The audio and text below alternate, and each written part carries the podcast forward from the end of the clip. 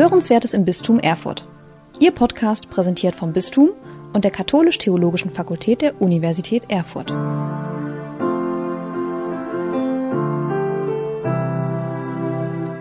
Meine lieben Schwestern und Brüder im Herrn, Jesus hat ein Kind in die Mitte seiner Jünger gestellt und sich mit diesem Kind identifiziert.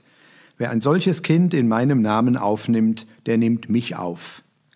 In vielfältiger Weise ist unsere Kirche für Kinder, Jugendliche und Hilfsbedürftige da, in Familien, in Kindergärten und Schulen, in karitativen Einrichtungen und in der kirchlichen Kinder- und Jugendarbeit.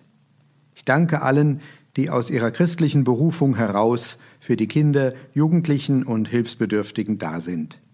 Und ich danke allen, die in der Welt der Kinder und Jugendlichen Zeugen des Glaubens sind. In den letzten Jahren haben die Verantwortlichen und die Öffentlichkeit erfahren, dass auch in unserer Kirche Kindern, Jugendlichen und Schutzbefohlenen sexualisierte Gewalt angetan wurde. Das Entsetzen innerhalb und außerhalb der Kirche ist berechtigt, auch über den Umgang der Verantwortlichen mit Beschuldigten und Betroffenen. Es gibt daran nichts zu beschönigen. Es ist aber nicht so, dass die Bischöfe und viele in der Kirche diese Verbrechen einfach nur mit Entsetzen zur Kenntnis genommen hätten. In allen kirchlichen Einrichtungen und Organisationen stehen Fachleute mit ihrer Kompetenz den Betroffenen als Ansprechpersonen zur Verfügung. Ich danke Frau Samietz und Herrn Kellert, die diese wichtige Aufgabe in unserem Bistum wahrnehmen. Keine andere Organisation in Deutschland hat solch ein System überall eingerichtet. Seit elf Jahren gibt es in unserem Bistum eine Missbrauchskommission, in der Fachleute jeder einzelnen Beschuldigung gemäß einer detaillierten veröffentlichten Ordnung nachgehen. Den Betroffenen werden nicht nur Therapiekosten erstattet, sondern sie erhalten auch Geldleistungen zur Anerkennung des erlittenen Leids gemäß einer ebenfalls veröffentlichten Ordnung, auch wenn der Beschuldigte verstorben ist. Keine andere Organisation in Deutschland hat solche Verfahren etabliert.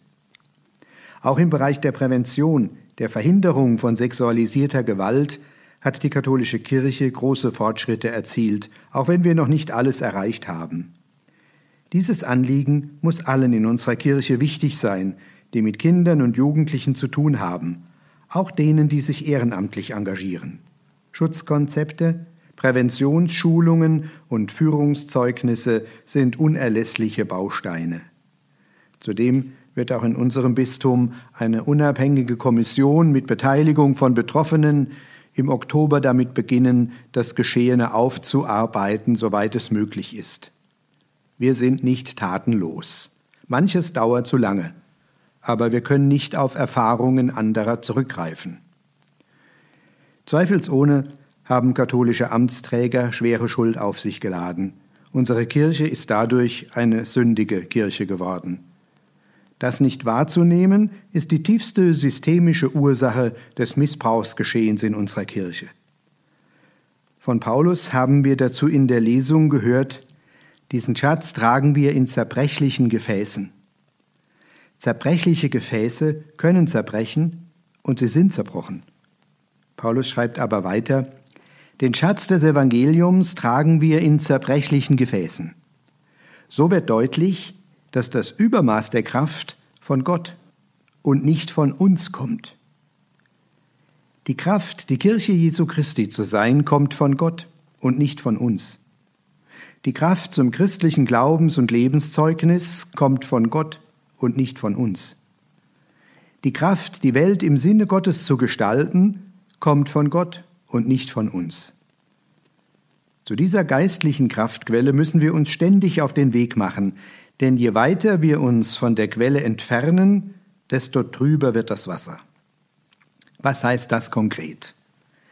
Die Kraft, die von Gott kommt, erschließt sich uns im Gottesdienst und im Gebet, ganz besonders bei der Feier der Sakramente.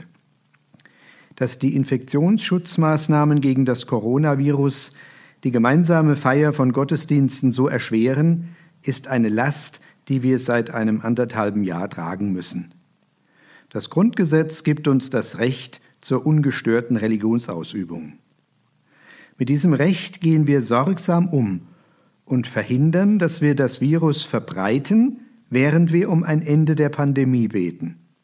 Zugleich begreifen wir das vom Grundgesetz vorgegebene Recht als einen Auftrag der Gesellschaft, die Nöte und Sorgen der Menschen im gemeinsamen Gebet vor Gott zu tragen. Ich danke allen sehr, die das Schutzkonzept für die Gottesdienste in unserem Bistum umsetzen, besonders allen, die die Ordnungsdienste übernehmen. Bis zur Liturgiereform im Jahr 1972 war die unterste Stufe der sogenannten niederen Weihen auf dem Weg zur Priesterweihe das Amt des Türhüters. Der Bischof betete bei ihrer Weihe Allmächtiger Vater, ewiger Gott, segne und heilige diese deine Diener im Amt des Ostiariers, damit sie unter den Türhütern deiner Kirche als treu erfunden werden und unter deinen Erwählten Anteil erhalten am ewigen Lohn. Neben den gemeinsamen Gottesdiensten in der Kirche sind auch das Gebet in der Familie und das persönliche Beten unersetzliche geistliche Kraftquellen. Ich freue mich, dass viele Gläubige in der Pandemiezeit neue Formen des Betens entdeckt haben, sei es im Fernsehen, im Radio oder im Internet, sei es durch Anregungen zum Beten, die sie aufgreifen, oder sei es durch die altbewährten Gebetsformen wie der Rosenkranz, das Angelusgebet, Kreuzwegandachten und andere Andachten im Gotteslob. Und ich danke allen Seelsorgerinnen und Seelsorgern, die auch in Zeiten des Lockdowns den Kontakt zu den Gläubigen gepflegt haben und ihnen Inspirationen für ihr Gebet geben. Die göttliche Kraftquelle erschließt sich aber nicht nur im Gebet.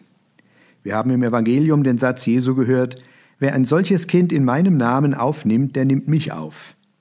Und wer mich aufnimmt, der nimmt nicht nur mich auf, sondern den, der mich gesandt hat. Eltern, Erzieherinnen und Erzieher in den Kindergärten und Lehrerinnen und Lehrer in den Schulen vollbringen Großartiges in der Betreuung und Bildung der Kinder und Jugendlichen. Für uns Christen ist das auch ein Engagement für Jesus Christus, von dem, wie Paulus sagt, das Übermaß der Kraft kommt. Ich möchte Ihnen auch die Menschen ans Herz legen, die in der Zeit der Pandemie einen geliebten Menschen verloren haben. Oft konnten sie den geliebten Menschen auf seinem letzten Abschnitt in diesem Leben nicht begleiten, weil das im Krankenhaus oder im Pflegeheim nicht möglich war. Der Gedanke an die Einsamkeit des geliebten, sterbenden Menschen ist kaum zu ertragen. Die Bestattung konnte nur in ganz kleinem Rahmen stattfinden, so dass auch das Mitgefühl lieber Menschen nicht tröstend erlebbar war. Wir dürfen diesen Schmerz nicht übersehen. Als gläubige Christen erfahren wir Trost nicht nur aus dem Mitgefühl und der Sympathie von Menschen, die unsere Trauer mittragen, sondern wir erfahren auch den Trost aus unserem Glauben. Paulus hat es im zweiten Korintherbrief so geschrieben, wie uns nämlich die Leiden Christi überreich zuteil geworden sind, so wird uns durch Christus auch überreicher Trost zuteil. Die Gnadenbilder an unseren Wallfahrtsorten führen uns den Trost unseres Glaubens vor Augen. Sie zeigen uns Christus, der den Tod erlitten hat, so wie unsere lieben Verstorbenen. Und sie zeigen uns auch Maria, die den Schmerz der Trauer aus eigener Erfahrung kennt und uns Fürsprecherin und Trösterin ist. Die göttliche Kraftwelle können wir auch in der Schöpfung erleben. Das Leitwort der kirchlichen Präsenz auf der Bundesgartenschau lautet ins Herz gesät. Evangelische und katholische Christen laden im Kirchenpavillon die Menschen ein, diese Kraft von Gott zu erspüren, und sie geben selbst Zeugnis von der Hoffnung, dass Gottes Lebenskraft stärker ist als alles Vernichtende. Die Blumen und Kräuter in all ihrer Farbenpracht Vielfalt und Lebendigkeit sind ein schönes Sinnbild für das Übermaß der Kraft, das von Gott kommt. Wir wissen mittlerweile, dass wir umkehren müssen, weil wir viel zu lange gegen die Schöpfung gelebt haben und nicht mit ihr. Jeder Mensch kann und muss dazu beitragen, den Auftrag des Schöpfers zu erfüllen, der ganz am Anfang der Bibel steht. Gott der Herr nahm den Menschen und gab ihm seinen Wohnsitz im Garten von Eden, damit er ihn bearbeite und hüte. Man muss ergänzen, und nicht ausbeute und zerstöre. In unserem Bistum unterstützen wir mit dem Projekt Öko und Fair vor Ort Kirchengemeinden, die achtsamer mit der Schöpfung umgehen wollen. Sowohl für die Schöpfung als auch für unsere Kirche beten wir mit Psalm 80 Gott der Heerscharen, wende dich uns wieder zu. Blick vom Himmel herab und sieh auf uns. Sorge für den Garten, den deine Rechte gepflanzt hat.